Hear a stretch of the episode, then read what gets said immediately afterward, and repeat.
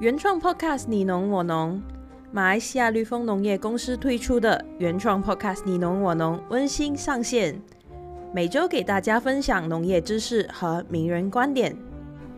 各位听众，大家好，欢迎收听今天的你侬我侬。今天我们来向大家介绍一本来自联合国农粮组织的报告，这是一套全球论文集，谈的是全球的土壤有机碳的议题。它也是一本技术手册，介绍全球各种土壤地貌，针对土壤有机碳的管理现状。有机碳的管理近年来也是一个台面上大家所关注的。补充有机肥料只是其中一个方法。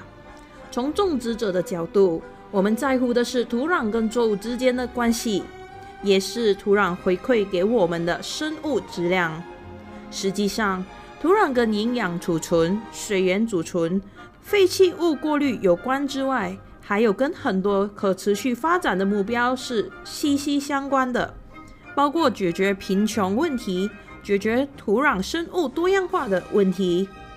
再回到这个系列的报告，它的原型是在二零一七年罗马召开全球土壤大会论文集，在二零二零年又加入了两百多个案例。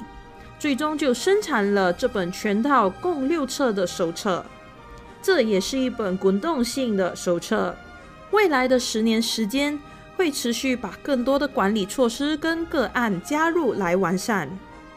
论文集主要针对当前土壤管理的七十一个措施、全球十一个热点，还有八十一个案例做了详细的介绍。在农粮组织的定义，可持续性的土壤管理是有明确的定义的。土壤给予人类贡献是必须在供应方和需求方都受到保障的。在这个过程中，人类能持续回馈给土壤，让它不产生负担。除了作物给人类的回馈之外，土壤还不能失去对环境的调节能力。并持续在受保护的前提下，提供人类经济和文化上的服务。所以，单纯只讨论到土壤的可持续发展，如果没有考虑到回馈土壤的管理，让它原本的功能不哀失，都不叫可持续发展。我们下一期会跟大家看看论文集里的几个管理措施和个案研究。